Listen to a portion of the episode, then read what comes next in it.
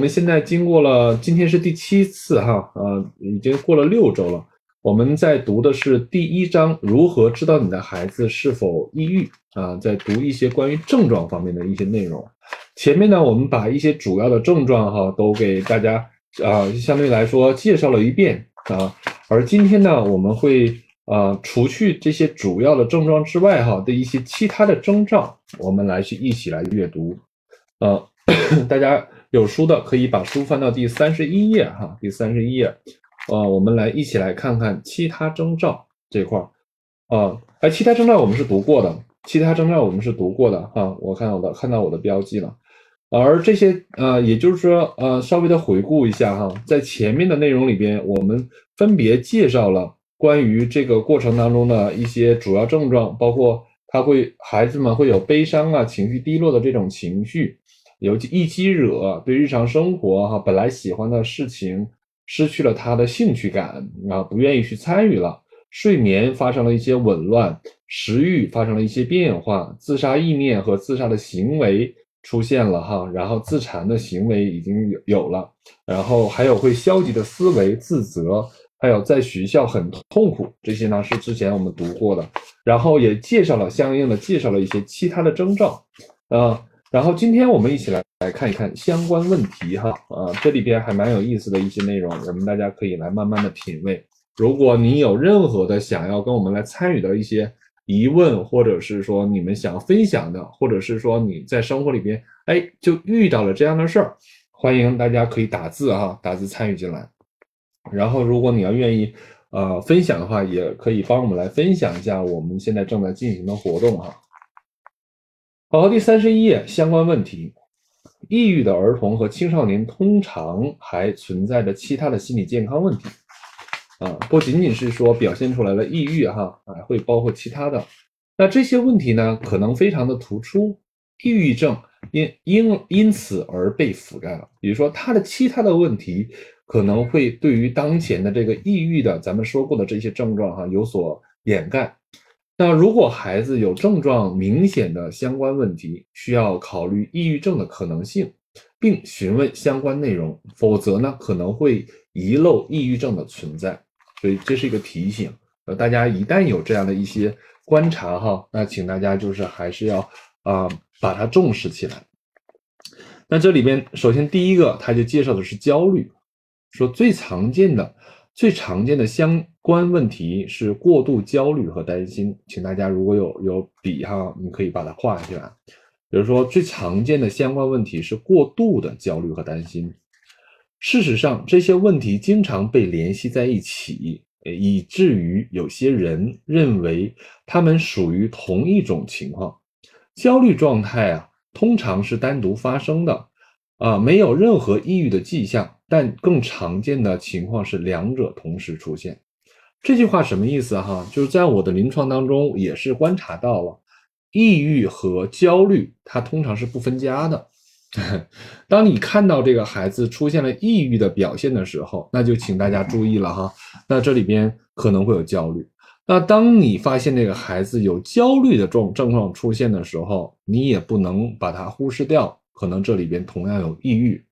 但不管是焦虑还是抑郁，他如果哈，他真的是超出了常规的范围值之后啊，请大家都要把这个当回事儿啊，一定要把不管是焦虑还是抑郁哈，都要当回事儿，因为它都可能影响孩子的心理健康，甚至说影响他日常的一些功能，比如说学习，比如说他的正常的这个呃休息，比如说他的人际关系。所以，当大家发现任何迹象的时候，不要忽视哈啊，要啊，尤其是儿童青少年，很多家长可能会说：“哎呀，多大个事儿，没多长时间就过去了。”或许家长也说：“小屁孩懂个屁哈，说那个他知道什么是抑郁，他有什么可焦虑的哈？”那可能这个事情就不会当回事儿。当然，也有可能说啊，小孩没事儿哈，两那这个他们心里边不装事儿等等的这些这些。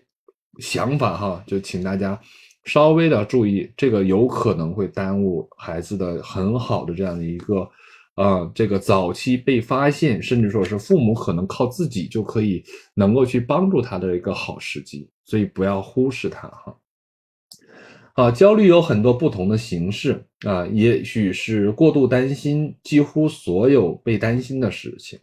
父母离异、父母生病，甚至是即将过世，在学校的表现不够优秀，身材不好，或者是没什么吸引力，不被朋友喜欢，这些都是常见的担忧。啊，现在也有小孩哈，他会经他会说，我有面容焦虑，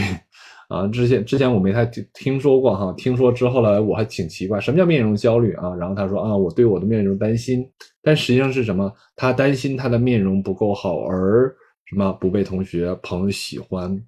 所以这里边啊，大家啊稍微的关注一下这些表现哈。所以说，当你的孩子对于这些，比如说父母的死亡啊。啊，父母的生病啊，家庭的破裂呀，然后自己在学校、在老师、在同学、在其他人面前，哈，到底算不算优秀，会不会被喜欢呢？这些如果他这个这种担心过度，已经影响到他的时候，都要加小心。OK，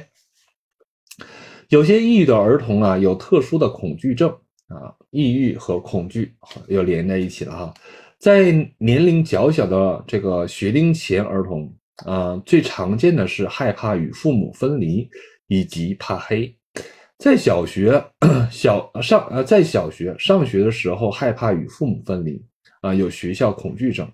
越来越被普遍认为是一个与抑郁症有关的症状啊。我记得上一次的时候，就有朋友来问过我哈，说最小的孩子啊，多大可以被诊断抑郁症？我当时没有给准确的，因为这个这个呢。呃，确实是要根据孩子的状况来去判断，但当然，今天这个内容那个就告诉我们说，可能很多很小的孩子就有可能会有抑郁的这样的情况，或者是过度焦虑的情况，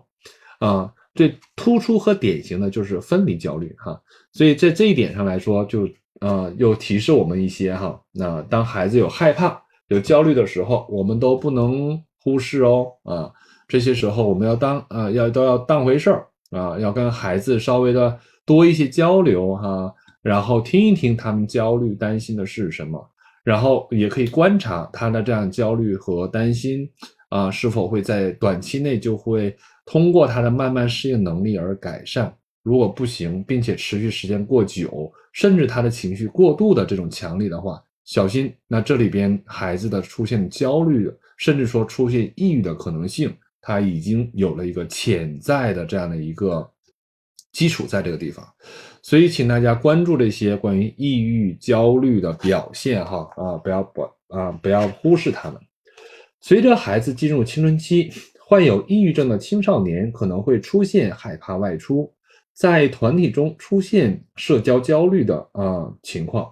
患有抑郁症的儿童也可能会出现惊恐发作。他们害怕自己会眩晕，感觉自己可能会死，啊，还会出现心悸等心理状态，那心理状症状哈，那这对孩子和父母来说都是非常可怕的。抑郁症的孩子也许会通过身体的这个疼痛来表现焦虑，啊，咱们叫躯体化，啊，就孩子他表现出来这疼那疼。但是你有一些家长确，有些家长确实会带着这个孩子哈去去啊，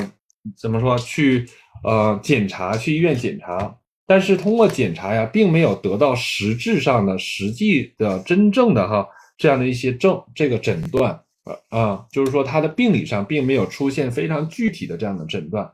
啊。但但是呢，孩子就会告诉你，他真的会很难受，真的会这疼那疼哈。那这个时候，大家也同样说不要忽视哈，不要把孩子说啊，你这一天就是装相哈，你这就是不想上学，不想干啥哈，找一个借口啊。那，哎，这个有听不到声音吗？就是我心理大白这边啊，大大家来，这心理大白这边可以听到声音吗？啊，我我们助理在不在？可以帮我来听一听哈，我我这边声音麦克是显示的是正常的。心理大白这边可以听到吗？抖音这边可以听到吗？嗯，好，抖音直播间能听到声音，这里听不到。哎，等一下哈，等一下，我也不知道哪里出了问题，稍等，我我把麦克都取下来了，现在听的怎么样？现在现在两个直播间，包括抖音这边，包括心理大白，啊，还有我们研究院这边，啊，都可以听到吗？请大家帮啊，听到了哈，哦，抱歉哈，我我这边我也不知道这设备出现啥问题哈，我我他时不时的不知道他啥时候就给我作妖哈，出 出现点什么情况啊，大家及时反馈给我哈，我如果不行的话，咱就把它搞掉。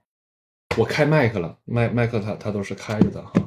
哦，好，谢谢哈，啊，好，那我们就接着说哈，啊，刚才可能有错过的，没关系，我这边如果未来有机会回放的话，大家可以到我那个，啊，喜马拉雅直播间上也可以来去听哈，哦，这这边是应该是完整的。啊，刚才可能稍微回顾一下，介绍了很多关于焦虑的表现。当你的孩子哈，对于你的生活，呃，对于他的生活，对于他的样貌，对于人际关系，对于父母的这个身体，啊，对于家庭状况，对于自己的这个呃这个能力有没有这个能有没有各种吸引力哈，能不能被别人喜欢？如果这种焦虑过分了。那这个时候都是值得我们大家来去关注哈，说小心这个时候我们的孩子可能要出现的一个状况，啊，是否这里边有过度的焦虑，甚至说是已经产生了抑郁的这种这种反应哈，啊，然后呢，我们又说说有的孩子在出现了抑郁的这种情况之后，同时呢，就是他们会伴有这种恐惧，比如说他会呃害怕跟父父母分离，比如说他在呃跟父呃跟这个。啊，学就是学校的同学啊，这人际关系上他有很多的这种呃恐惧啊，有很多的这种害怕，以及说他可能怕黑啊，以及说有的时候他就明显表现出来他不想上学校，对于去学校哈有很大的这样的一些困难。刚才我们大致分享的是这样的一些内容哈。如果说这孩子啊这些反应可能通过短期的这个适应，他还是可以能够慢慢调整的话。哎，可能这个孩子的这个焦虑就不会持续太久。但是如果通过啊他的适应，或者说他没办法适应，已经到了一两周这种情况，都会让他感觉到没有办法来去降低他的焦虑。你们也可以观察到这孩子这种这种闹腾劲儿哈，一时半会儿过不去。那这个时候都可以考虑说，是不是孩子在这个时候的已经面临到困难了。我们作为父母或作为老师的时候，可以对于孩子这种情况来做一些回应跟，呃了解哈，可以跟他们有多一些交流，然后甚至说是可以多听听他们讲一讲，看看他是否可以通过跟你们的交流来去降低，啊，通过你们跟你们的交流和得到你们的这个理解哈，然后和理得到你们的这种呃这种感同身受的这样的一些体这样的反馈。能够降低他的这个焦虑，如果这些都 OK 了啊，那我觉得你们作为父母和老师就非常非常的非常棒哈，你们是可以通过呃你们的这样的一些自身的呃一些呃能力哈，就可以帮助我们这些孩子缓解啊他当前的这样一定程度的焦虑。但如果说大家发现哈，就是自通过自己的努力哈，这个事情已经持续了很久，两周、三周、一个月，甚至更长时间的时候，发现这孩子一直都会有这种哭闹哈、不稳定的状况的时候，那我们都可能需要来考虑哈，说是否说我们自己帮助这个孩子的能力是有限的啊，需要我们能够可以啊，通过一些其他的通道，比如说父母可以向专业人员请教啊。啊，如果有必要，或者说是专员建议的话，哈，啊，如果有必要的话，可能需要呃，这个带孩子去看医生或者看咨询师啊。所以这些啊，都是请大家还是啊，要去能够去多一些关注哈。带孩子不容易的啊，是吧？嗯，我不知道你们是不是作为家长哈，作为朋友，呃，作为作为老师们，你们是否会赞同我的观点哈？带孩子不容易哦，啊，能把孩子带好真的是不容易的一件事情。尤其作为老师哈，你你这一个老师要带，呃，好几十个孩子，就是真的不是那么容易的一件事情哈。然后三十二页最后一段说，随着孩子进入青春期，患有抑郁症的青少年可能会出现害怕外出，在团体内出现社交焦虑的情况。啊，患有抑郁症的儿童也可能会出现惊恐发作，他们害怕自己会眩晕，感觉自己的可能会死。还会出现心悸等心理状心理症状啊，这对孩子和父母来说都是非常可怕的。那刚才提到的这些内容，实际上也是焦虑症的焦虑症状的一些啊种种表现哈，心悸、气短、发浑身乏力、出现躯体的症症状、躯体的疼痛等等哈，那这些可能都会又啊都会是那个焦虑的表现。那接下来又再次再进一步的说，说抑郁的孩子可能会通过身体的疼痛来表啊表现焦虑。刚才我也提到了哈，所以有有很多时候我们这个小孩子他没有办法语言表达，甚至说当他用语言表达，父母如果没有办法来去正确的去面对和忽视的话，那么这个时候，那大家你就会看到小孩子就会把他的这种焦虑。或者他需要父母能够理解的这样的一些愿望，哈，他变成是身体的这种疼痛、身体的症状表现出来。尤其是大家关注，有些时候孩子会头疼、胃疼，啊，甚至说有的孩子会表现出来说什么呢？是背疼啊、肚子疼啊、啊拉肚子等等，哈，不消化。那这些都有可能啊，大家考虑说。啊，当你带他去看医生，医生并没有检查出来真正的生理病变的时候，那就请从心理的需求角度来去出发。OK，他们因为去看了家庭医生，或呃却无法啊为这些症状找到任何生理原因。刚才提到了啊，当然了，患有抑郁症的孩子也可能会得阑尾炎或者各种结肠炎，就刚才说拉肚子啊，肚子疼哈。因此，给他们的身体健康啊，给他们进行身体检查，检查确保这些症状背后没有生理问题是很重要的。刚才已经提到了，一定要确保说排除生理方面的问题啊，去医院里边该做检查做检查哈，然后把生理方面的这些问题给它排除掉之后，哎，如果这些都 OK 了，那就大家一定要当回事儿的是他什么心理方面出问题了。啊，有很多家长特别害怕，啊，特别啊不愿意呃承认啊自己的孩子是有了这个心理问题或者精神方面的问题，但说实话，啊，其实没啥可怕的，就是说可以这样来去科普一下哈，就是大家是这个你们生理上出现问题了，你们的呃这个这疼那疼哈。这呃，包括说感冒发烧啊，包括得了什么样的一些溃疡病变等等哈，那这些呢，呃，我们需要去哪里？需要去的是综合医院，是吧？需要到我们的这个呃看呃这个这个平常去的这种三甲啊医院、二甲医院哈，去来干嘛？来去看啊我们的相应的各个科室的医生，对吧？有内科，有外科，哈，还有什么消化肠、消化科，哈，等等的，它是有各自的科室。但是哈，焦虑、抑郁这些哈，它实际上是什么呀？啊，它实际上是是说，可能他的心理方面或者精神方面出现了啊感冒啊，你这么理解吧？出现了小感冒，出现了小问题。那么这个时候哈，大家就请知道说。啊，我们不是要怕，不是要回避，不是要躲，而恰恰需要什么？我们需要带孩子来看精神科和或者是啊这个呃精神专科医院的心理科。为啥呢？因为就相当于是他的精神上出现了小感冒，他需要看专科医生。啊，明白？所以说这个地方给大家稍微科普一下哈。呃，因为太多的。家长是害怕说，哎呀，是不是带孩子去看了精神科就得了精神病啊？啊，是不是那这个带孩子去之后就会就会这个孩子就就就真的就是啊，就得到这个诊断就是一个很糟糕的这样的一一一个结论呢？啊，不要怕啊。那如果哈能够更更早期的这种接受治疗，接受到这些干预的话。其实是帮助孩子会比较轻松的、容易的从这样的一个这个精神状况当中啊走出来。但如果要是晚期晚了哈，不能说晚期啊，就是晚晚了啊，比拖的时间比较久了，那么这些症状是会发生改变的，甚至是会加重的。再想去靠吃药哈，它可能周期和接受治疗周期就会变长了。所以我个人建议哈，说不要怕。而恰恰是要更早的去接受治疗是非常非常有必要的，嗯，啊，所以说给大家科普一点关于精神科、心理科哈这些，而精神科的医生呢，当然，呃，在很多时候可能他们因为要走，要要要要每天有太多的这个量在那等着，所以一般情况下，精神科医生有可能就是啊时间是比较短啊，十几分钟、二十几分钟可能就要诊断完一个病人啊。如果说啊在这个过程当中，精神科医生啊说建议哈。啊，说要接受这个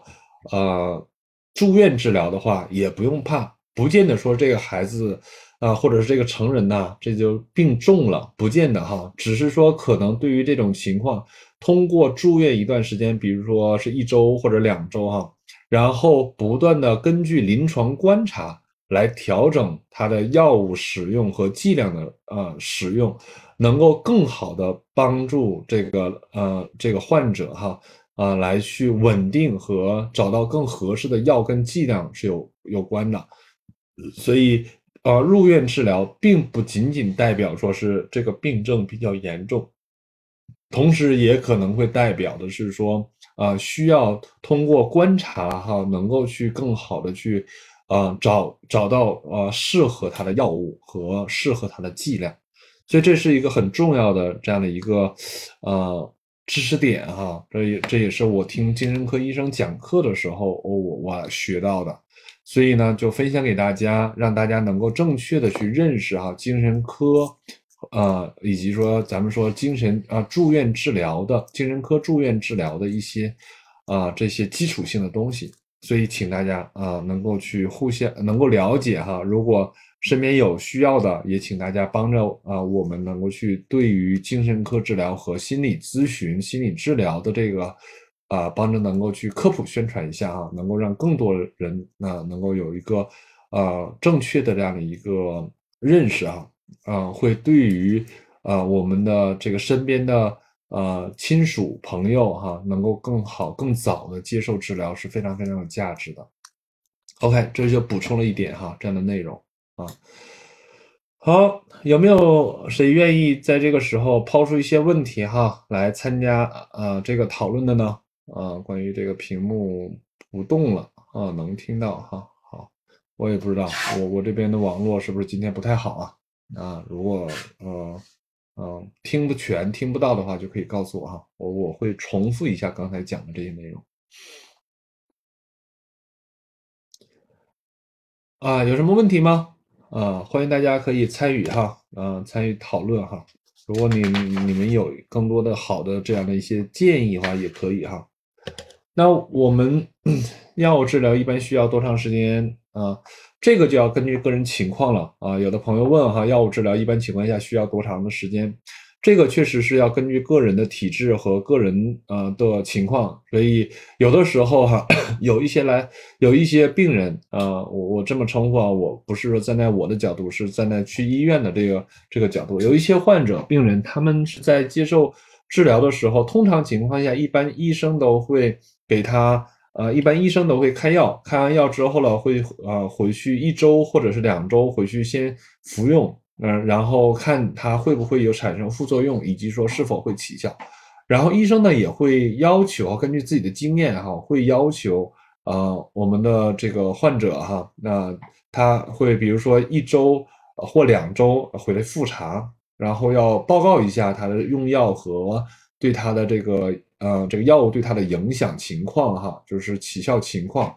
然后这个时候呢，就是医生会根据他的经验来去做出调整啊，如果。一切都 OK 了，那可能这个药物就是已经对症了哈，一一次就就成了。但如果说这个过程里面他发现这个药物好像并不太合适，甚至有的人呢确实对药物产生一些副作用，那这时候呢医生就会啊来进行调整啊，不管是剂量或者是说嗯他会药物的使用，或者有可能他会给你呃再配合一些其他的药物一起来去呃。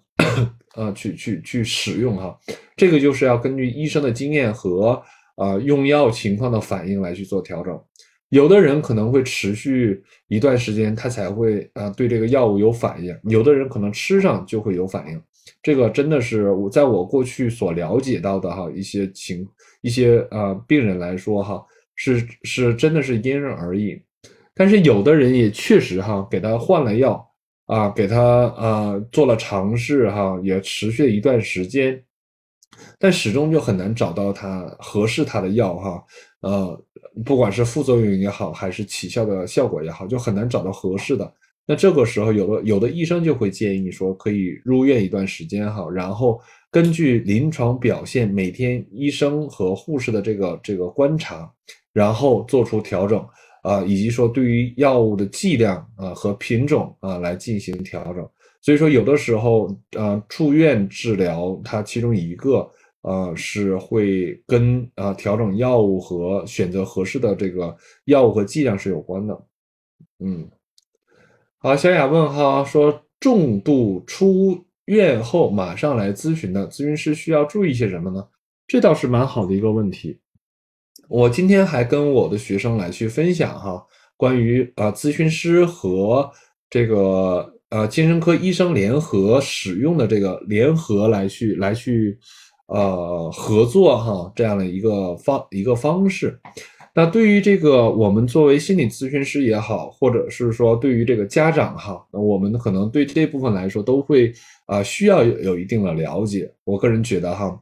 首先心理咨询它的工作范围是什么？它是啊根据不同的疗流派哈，比如说像我比较。熟悉的就是说精神分析流派，或者叫啊叫精神分析取向哈啊，或者是叫叫精神动力学取向、心理动力学取向都都可以哈。然后啊有的呢就是会比如说认知行为取向，或者是说啊创伤治疗等等哈，它会有不同的流派。那这些流派他们所关注的这个侧重点是不同的。那所以说呢，我们不同的咨询师，他的这种工作目标也会略有不同，以及说工作周期也会略有不同。那么呃，但是呢，就是通呃通常情况下，心理咨询师他有一部分心理咨询师他是有精神科背景，或者是说他是有过哈这个类似于呃呃类似于精神科医生或护士啊这类的背景啊训练的等等哈。呃，也有人直接可以就是是心理治疗师的，那像这些人，他可能就会带有说精神科的这个经验和诊断的这样的一些能力，甚至说有的医生就可以开药，这是这是这是呃心理咨询师圈子里边比较小众的，比呃可以说比较少，这个占比不高的，因为这个真的是蛮专业的哈，这是从精神科啊转行转或者兼啊心理咨询或心理治疗这部分。这是蛮专业的一套领一一个通道啊，成为心理咨询师，但也会有很多的咨询师是并没有哈真正的接受这个临床精神医学的方面的训练，有的可能会接受一些叫精神病症状学，或者是啊可能到医院里边去实习实践过啊，可能对于常见的症状会有一定的了解，但是他不具备这个精神科的诊断和开药的处方权。甚至说他没有办法通过，呃，就没有办法，就是告诉你这就是抑郁症这样的诊断的结果啊，也就是所以说，请心理咨询师们和家长们能够去知道，心理咨询师在这个范畴内来说，其实是有局限性的。而对于说出现了精神症状哈，甚至说心理咨询师建议家长们啊，或者说建议我们的来访者们哈，到我们的这个。精神科医生那里边去要去做诊断，不要排斥哈，不要觉得说心理咨询师 OK 啊，你们不都是可以很专业吗？可以判断，可以诊断？No，啊，大家请知道说这个不是我们心理咨询的范畴啊，涉及到症状和涉及到诊断的时候，一定要到正规的医院里边的这个正规的这个心理。呃，医生那叫那个正儿八经叫心理医生啊，这一定是在三甲医院里边的这个心理科医生啊，以及说精神科医生来去做诊断和药物方面的这样的一些咨询哈。当然啊，大家也请注意，在精神科医院的话，也存在着现在目前来说是外聘咨询师的这样的一个背景啊，所以说，请大家在去就医的时候也要去啊清晰明了哈。心理咨询师不等于心理医生，啊，不等于心理治疗师，啊，也不等于心理医生，也不等于啊精神科医生。这这几者之间啊，不是直直等号的关系哈。你把这几个词列在那块儿，中间都可以加上不等号，就两者之间其实都是不相等的。但是有可能他是精神科医生，接受过心理咨咨询或治疗的训练，他成为了心理科医生啊，甚至说他们可能会在外边有心理治疗的这样的职业，有可能哦啊。但是呢，就请大家知道说，心理呃心理咨询师和精神科医生哈，其实他的分工是非常不一样的。因此哈，回到小雅这个问题上来说，对于这些重症的啊这个病人哈。啊，来到咨询这里边的时候，我们首先啊，如果你可以跟这个这个你的来访者的这个医生啊去呃建立联系的话，这是最好的。你可以来向这个医生呃，就是精神科医生来去做一些了解，说那对于这个病人他的康复情况怎样？现在目前来说，心理咨询对他的起的作用怎样？以及说他的现在的风险。啊，危险程度是怎样的？这些如果说医生可以告诉你的话，这是非常非常好的啊。但是现在很多的地区或者很多的咨询师可能没有这样的联盟，甚至说可能也没有办法联系到哈。因为我们即便有联盟，可能也是个别的朋友或者说是个别的这个同行哈这样的联盟。但是说能够去说我们这一我们提出要求就去联系这个。心那这个来访者的这个精神科医生，其实很多精神科医生也不见得买我们账，所以呢，就是如果我们可以来了解的话，其实对于我们咨询是蛮好的一个保障。一个是说，呃，咨这个精神科医生可以来去保障这个来访者的精神方面的治疗，包括药物治疗，包括这个每呃定期的复查哈，这这块是蛮蛮重要的。另外一方面，我们咨询师也可以跟。我们的这个这个医生哈建立关系之后啊，可以干嘛？可以向他来请教啊，关于这个来访者他的这个严重程度和当前需要注意的啊，还有风险程度，这些都是可以来去了解的。然后对于我们咨询师哈，如果那这些都很难的话，那我们一定要去关注哈，说这个来访者，比如说他得到了某些诊诊断啊，重度的抑郁呀。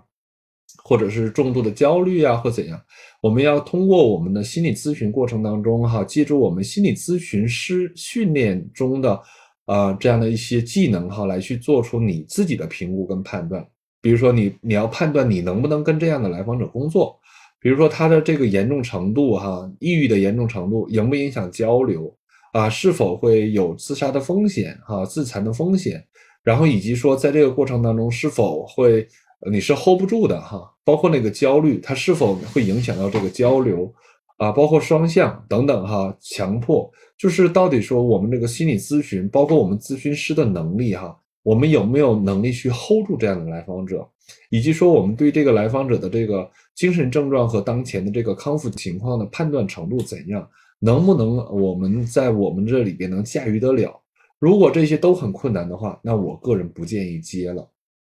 啊，而能够去一方面来说，请这请这个呃来访者哈，他能够去啊找到有这样的背景的，或者说是功力更深的咨询师，没准会更好。所以很多时候，我对于呃我们咨询师哈也是有啊也是提出哈，一定要有保护意识，自我保护意识。咨询师一定要接我们自己可以能够去 hold 得住，能够驾驭得了的这些来访者哈，那太难。啊，太挑战的这样的来访者，我不建议接，因为这个确实在从业的这个生涯过程当中，对于呃我们过早的接触严重的或者说这种重症的来访者来说，一方面我们可能能力不够啊，然后我们同时又帮不了哦这么这么严重的来访者，而跟他工作下来之后呢，时间长了，其实你会发现我们自己在这里边的能力消耗和。我我能力消耗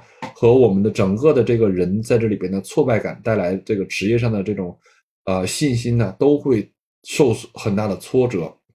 所以这种情况下，我我不是说这种情况下，我一直都会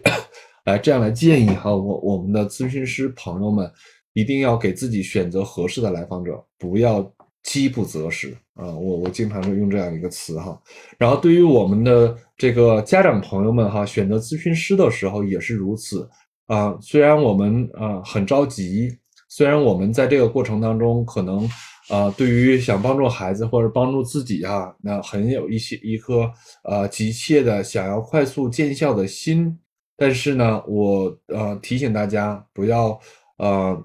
怎么说呢？不要饥不择食哈！看到咨询师，看到有一些大师，看到什么收费高，看到说是那个怎么样哈，就就感觉说是这个咨询师一定非常牛，很能帮助你哈，就怎样？就不要把它变成一种饥不择食的，而是这是也是需要来慎重考虑和选择一个合适的人、合适的咨询师，这点非常非常的重要啊！所以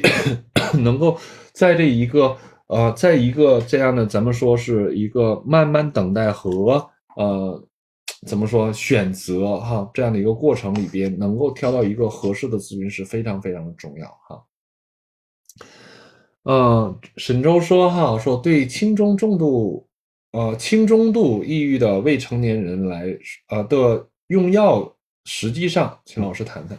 这块儿呢，我我不是特别的了解哈，抱歉哈。因为我说过，我在用药方面来说不是特了解，但是如果说能够呃比较早期的识别到说是这个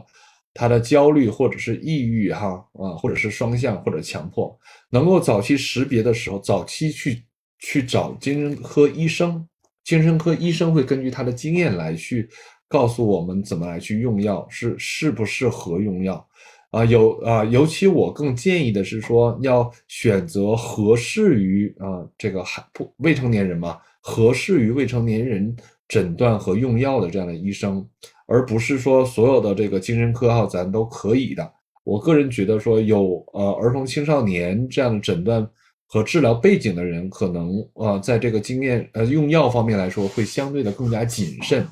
啊。当然有一些呃这个他。普遍性的这种啊，精神科医生来说，不是说人能力不行哈，但但我担心的是什么？是说对于这个，呃，他们更多的是根据症状学的表现而来决定用药，但有一些他们有儿童青少年这样的一些呃经验的哈，或者说受过这样的训练的时候，他们可能会根据儿童青少年的发展特点来考虑用药时机。所以可能我能回应沈周你的这这个这个问题哈，就是回应到这个程度，因为我说实话，我我都不知道刚才我说的那句话有没有得罪到精神科医生哈，啊，我不是特别的了解，但呃，我想医生可以根据他的这个这个临床经验来做判断哈，只是说我们大家选择的时候，相对的可能要能够选择和就是看他的那个呃叫做。临床经验上有没有合适于我们这个呃当前求助的呃这个孩子的这个年龄段的哈儿科也好，或者是呃这个青少年也好，还是说成人哈，有很多的呃医生呢会有这样的标注哈，咱们可以呃根据这样的背景来去选择医生，可能会啊就是这样的话，医生他的经验就会啊更好的帮我们来做决策决策。啊，小雅说高老师说的很对哈，我们咨询师与来访的精神科医生联合工作，真的效果会更好哈，来访也更放心，咨询师自己也放心。是的，所以其实我更我非常建议说，咨询师朋友能够啊有你自己的联合的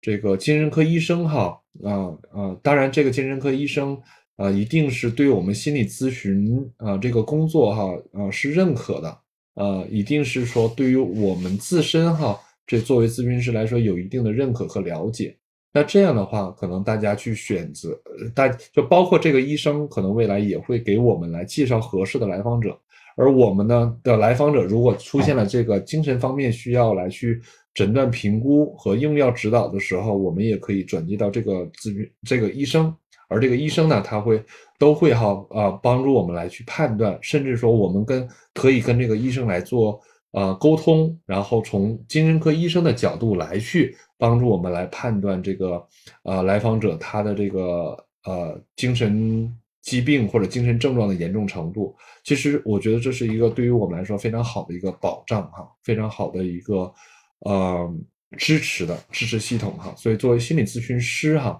我我真心建议你们可呃可能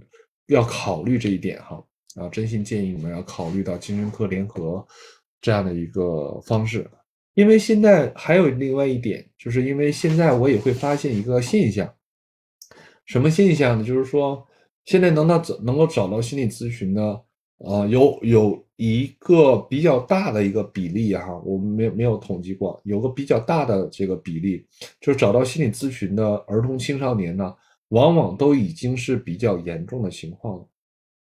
啊，往往是在在这个。他们都已经达到一定的这样的困难程度了，他们才可能会来考虑说是寻求帮助。那这个时候，对于我们心这个职业的心理咨询师来说啊，就会有一定的困难。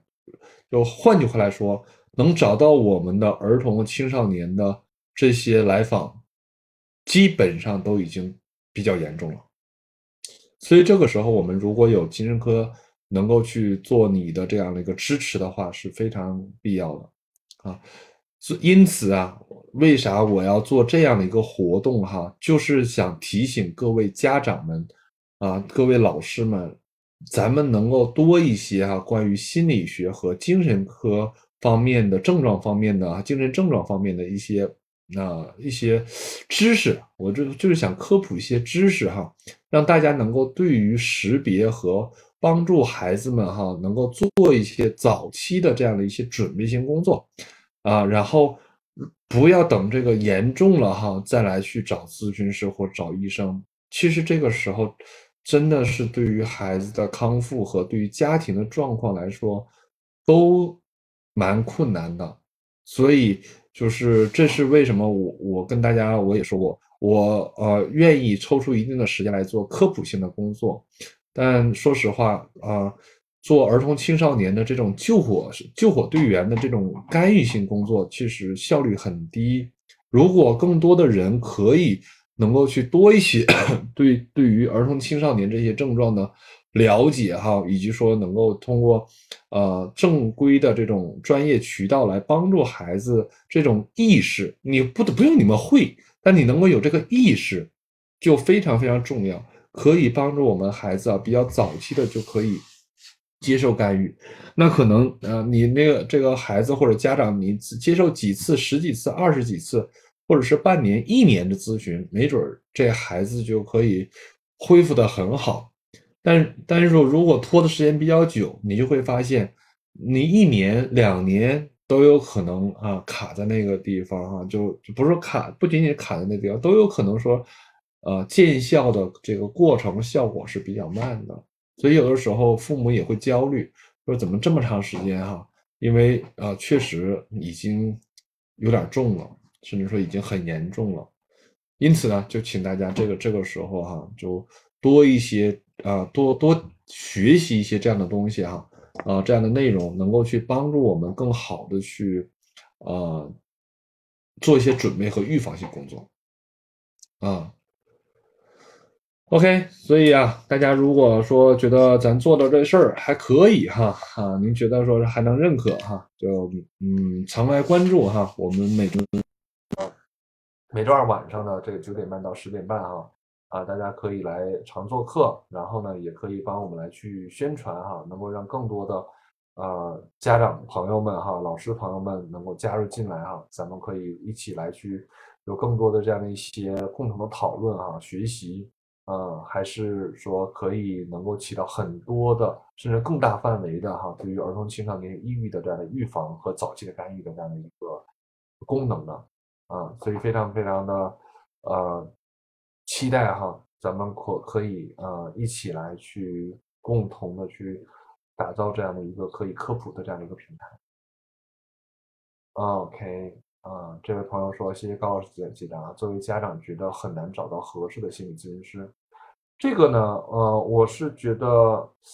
也不见得很难找到。我我觉得，呃，不见得很难找到心理咨询师。其实现在来说的普及量也是蛮高的。虽然说可能很难去达到说是，啊，各个地区都会有专业的哈。那比如说我们和光，呃，现在来说在成都。”呃，也是会被大家认可，这是一个比较呃，这是一个比较专业的这样的一个呃心理学培训和心理学临床的机构啊，我相信各地都会有。当然了，我们和还有一个资源，就是说呃，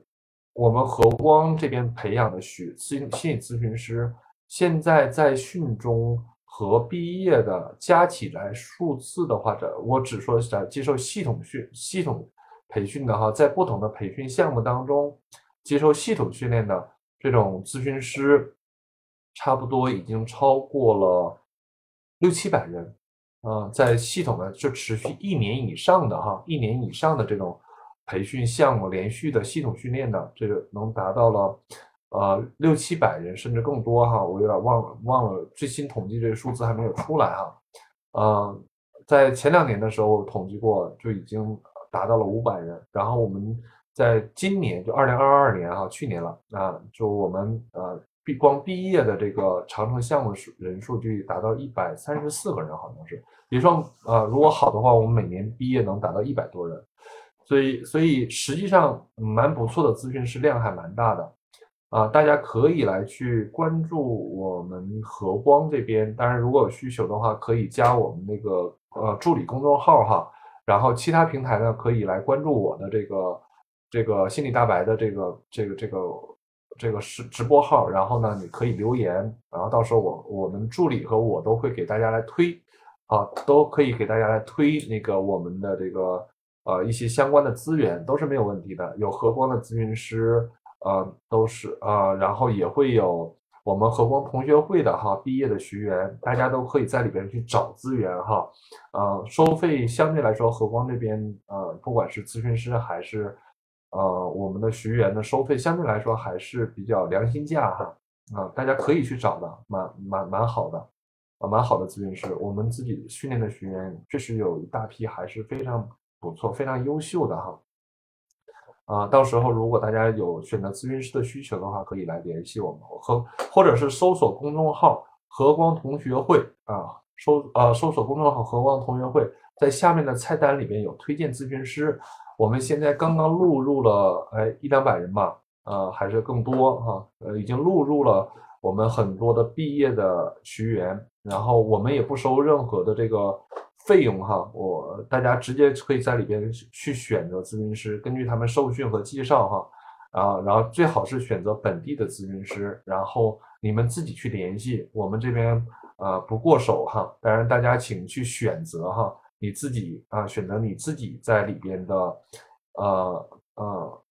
一个是说受训背景过硬，另外一个你觉得说是你自己有眼缘的哈，然后再有他的临床经验啊足够的。自己来去选哈，然后自己联系。我们这边不做任何的这个呃这个类似于中介呀，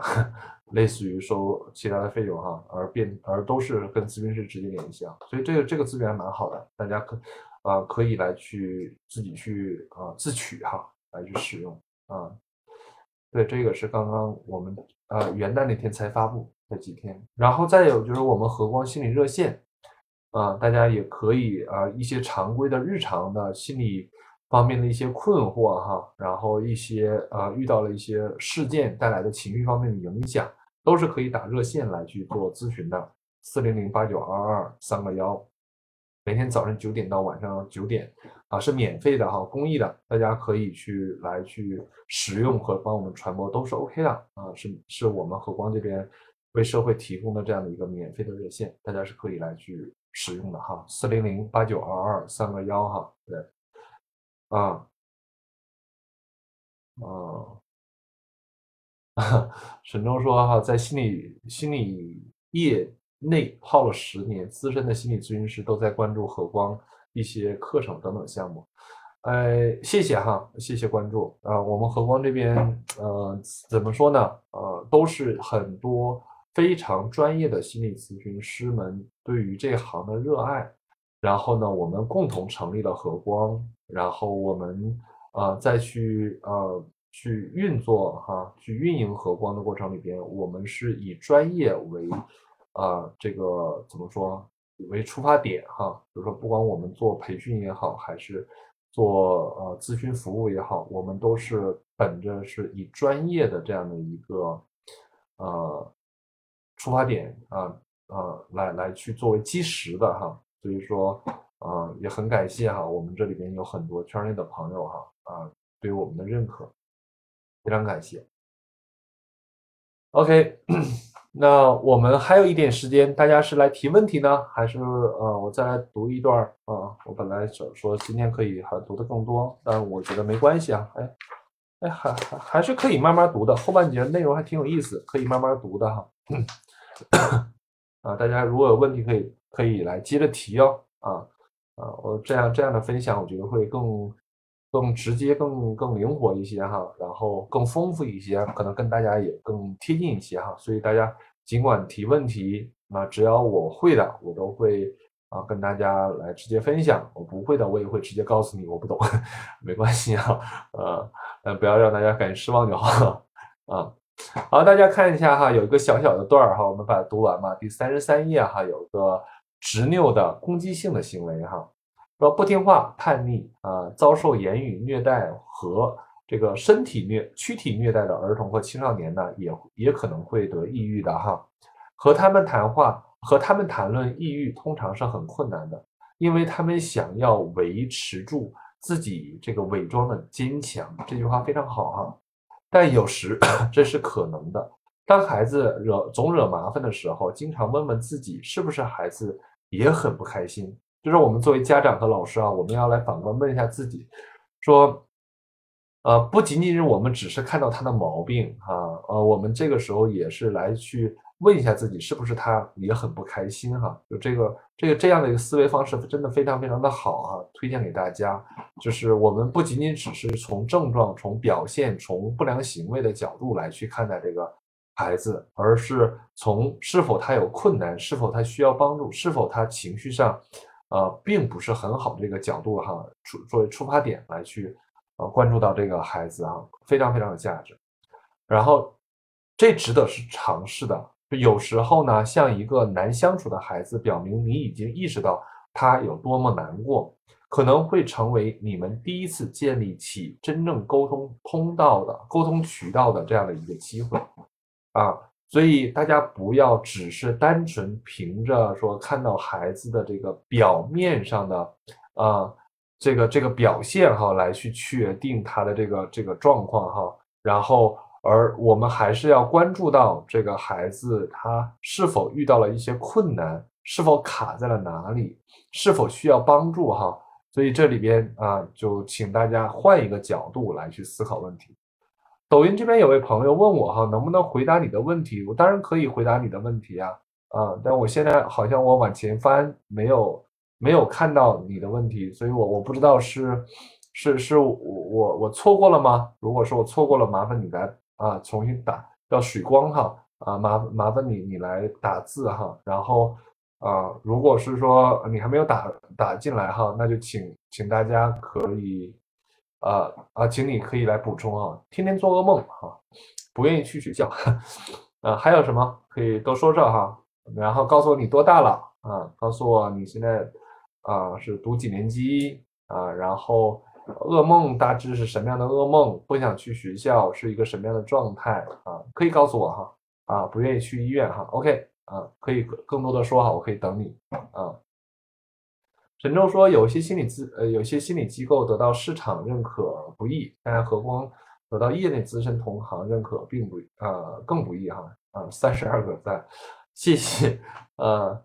呃谢谢哈！我觉得这个呃对于和光的认可，一方面是我们同事们共同的维护哈，共同的努力；另外一个呢，也确实是有我们也得到了非常多的业内的资深的同行的。”这样的认可跟支持，哈，他们也帮我们做了很多很多贡献，比如和光的这些咨询师都是呃非常非常优秀的哈，然后和光的老师也是非常非常优秀的，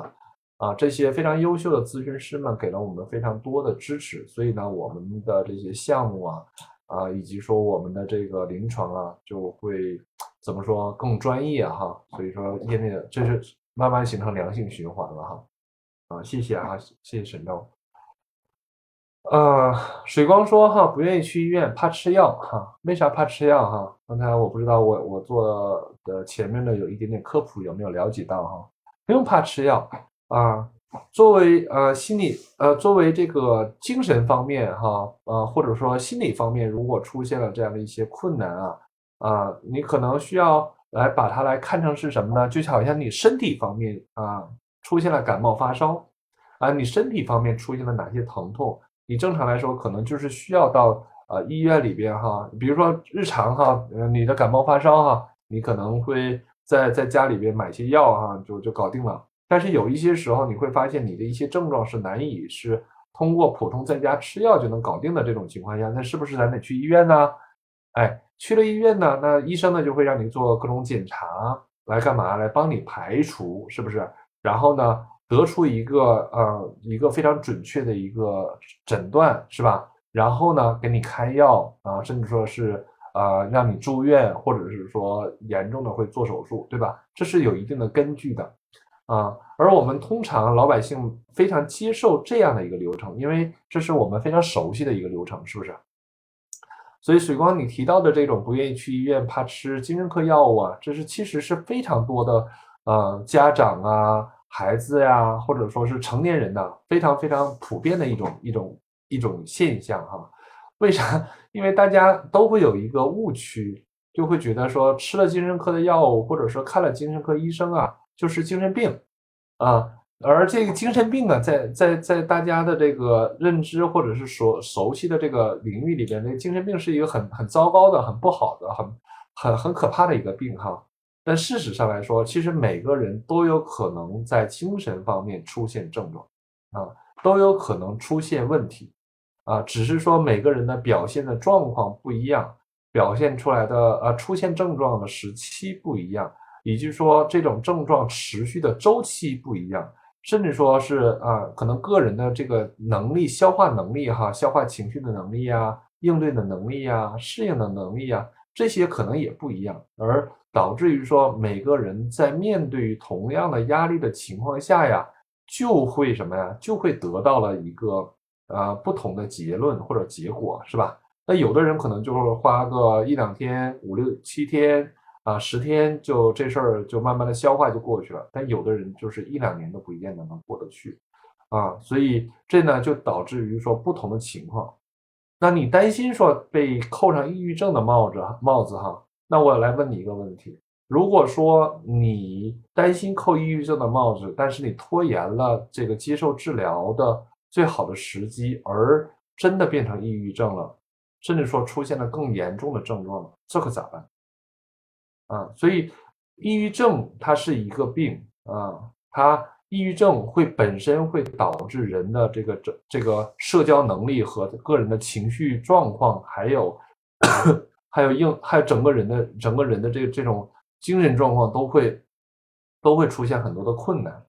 如果说不早期接受治疗的话，那么抑郁症它会持续的加重。啊，它会对人的基本的社会功能和学习能力都会有很大的影响，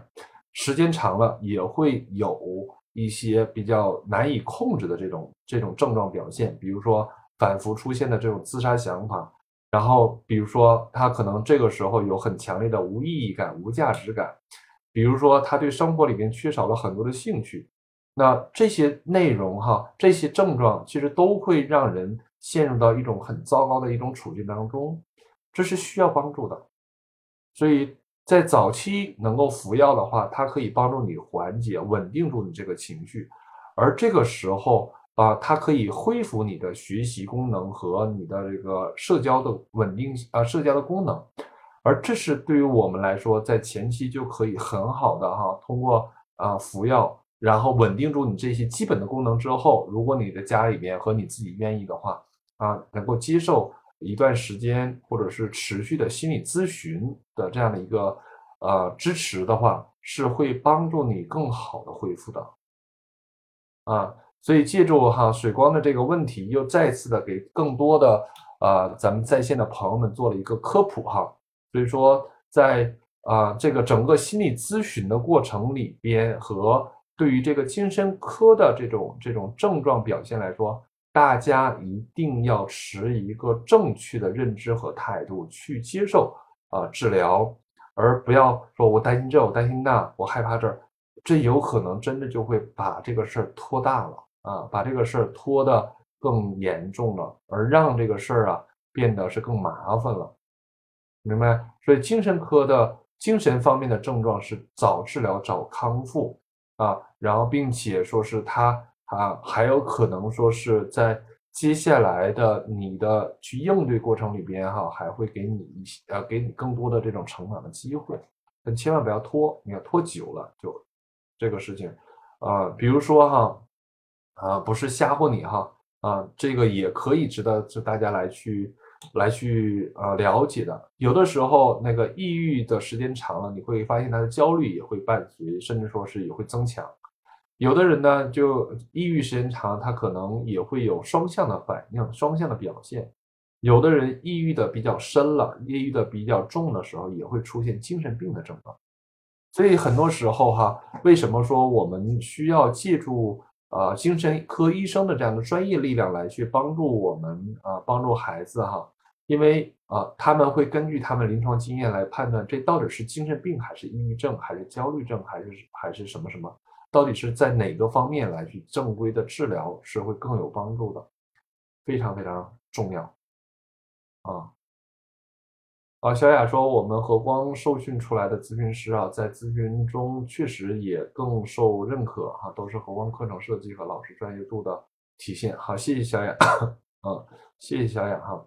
啊，当然学员好也很重要。我们现在啊，能进，大家知道进和光的呃每个项目的，咱们和光这么说，和光每个项目收的人数都不多。能够进来的哈，通过呃重重的这样的一些筛选，能够进来的，确实也都是非常优秀的。然后在我们共同的努力下来说，我们的学员确实在呃这一年两年的这个努力过程当中哈，专业上真的有很大的提升。所以真的回到社会上哈，在业界来去工作哈，真的也是相对来说品质是蛮高的啊。所以小雅本身作为我们的学员来说，也是哈有很好的这样的一个底子，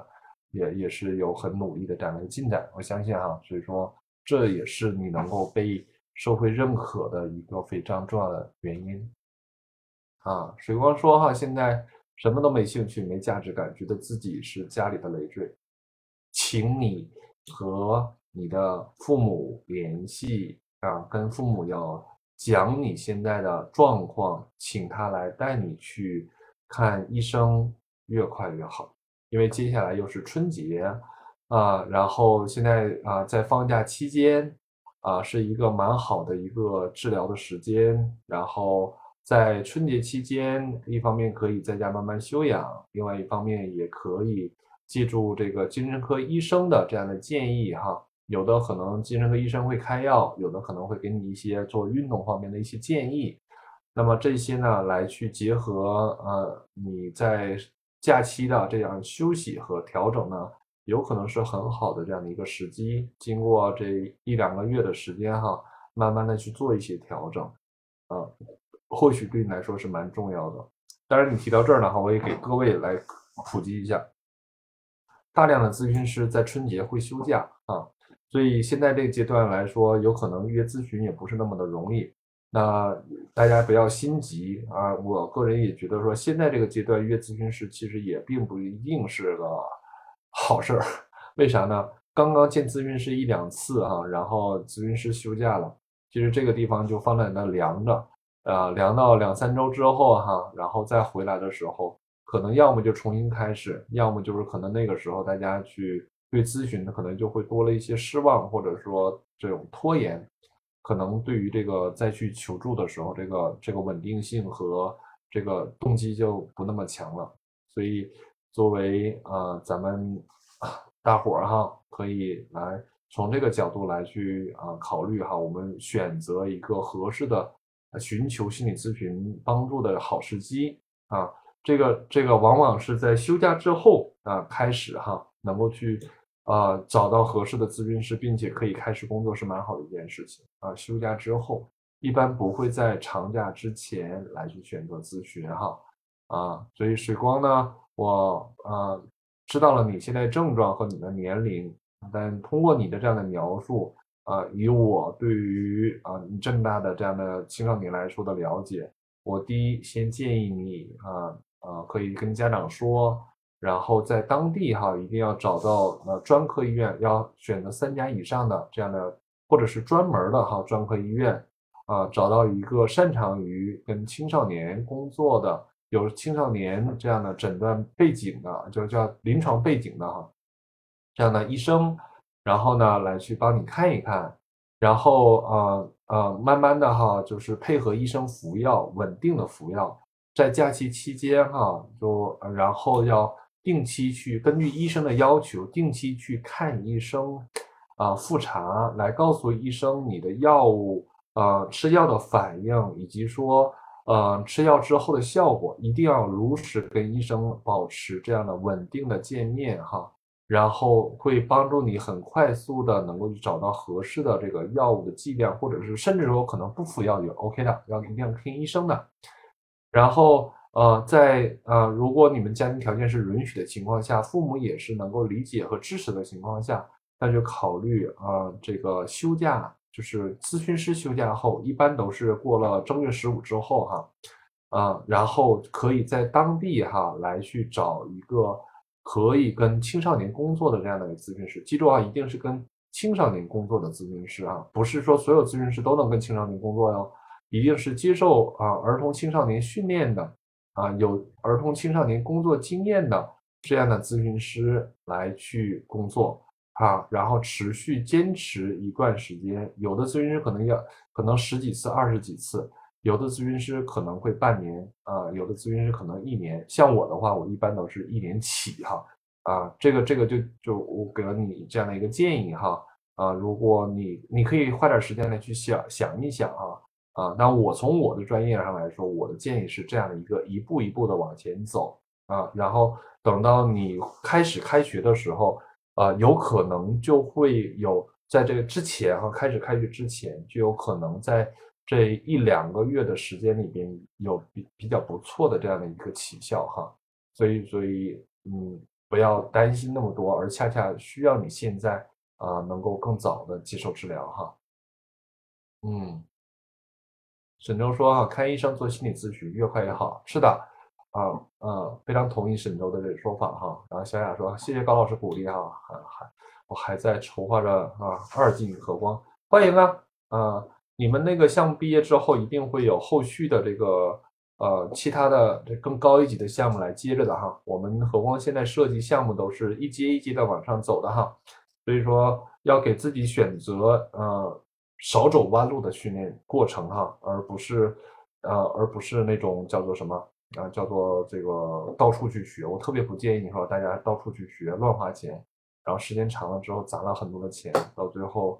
呃可能临床。这块帮助不是很大，听了很多热闹哈，但是最终的帮助不大。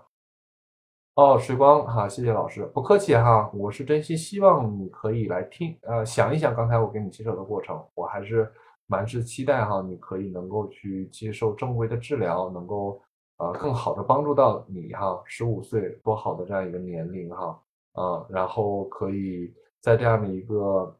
才初一是不是十五岁啊，高一了啊。对，这个这个时候是是非常非常呃重要的哈。哦，你是孩子家长，对不起，